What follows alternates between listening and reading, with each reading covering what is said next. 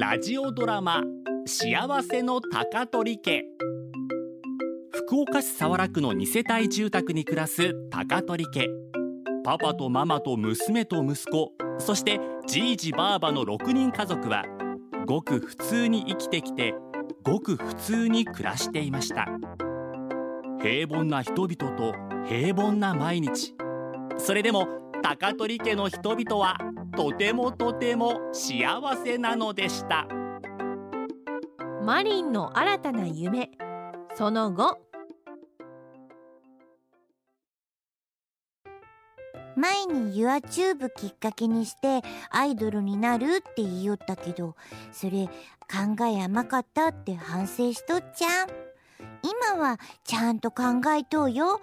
作った曲を配信する今 CM とかアニメの主題歌とか自分で作ったり歌ったりしたのを配信して作曲家とか歌手になった人も多いけんそれをしたいとよ。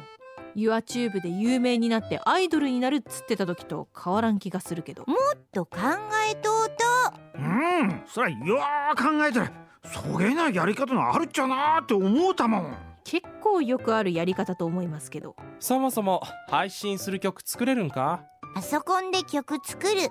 お考えとるな。それで作るにしても音楽制作ソフトがいるんやないか？やけん買って。はい出た買って出ましたそれさえあれば下手くそなリコーダーしかできんマリンでも簡単にプロみたいな曲できるやんナイスアイデアで作ったやつちょろっとアップすればみんな気に入って有名になってそれで漫画家の八戸咲先生とグッドルックボーイズが会いに来るやん。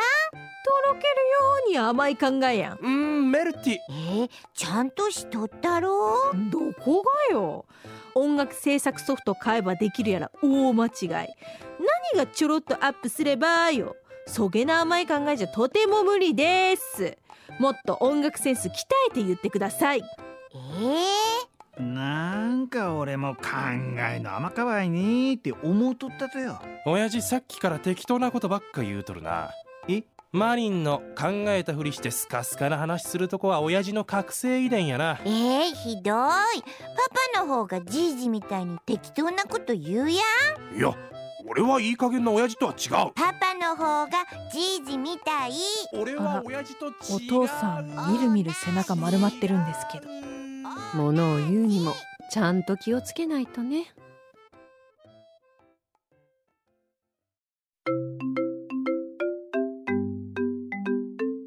ラジオドラマ「幸せの高取家」マリンの新たな夢。作高梨真理阿久根智明出演服部義雄池尻和歌子藤原玉樹本田奈々香富永典子。構成松村まどか。録音古賀博文。編集ミュージックリザーブ。協力ライトスタッフギルド。制作は RKB ラジオでした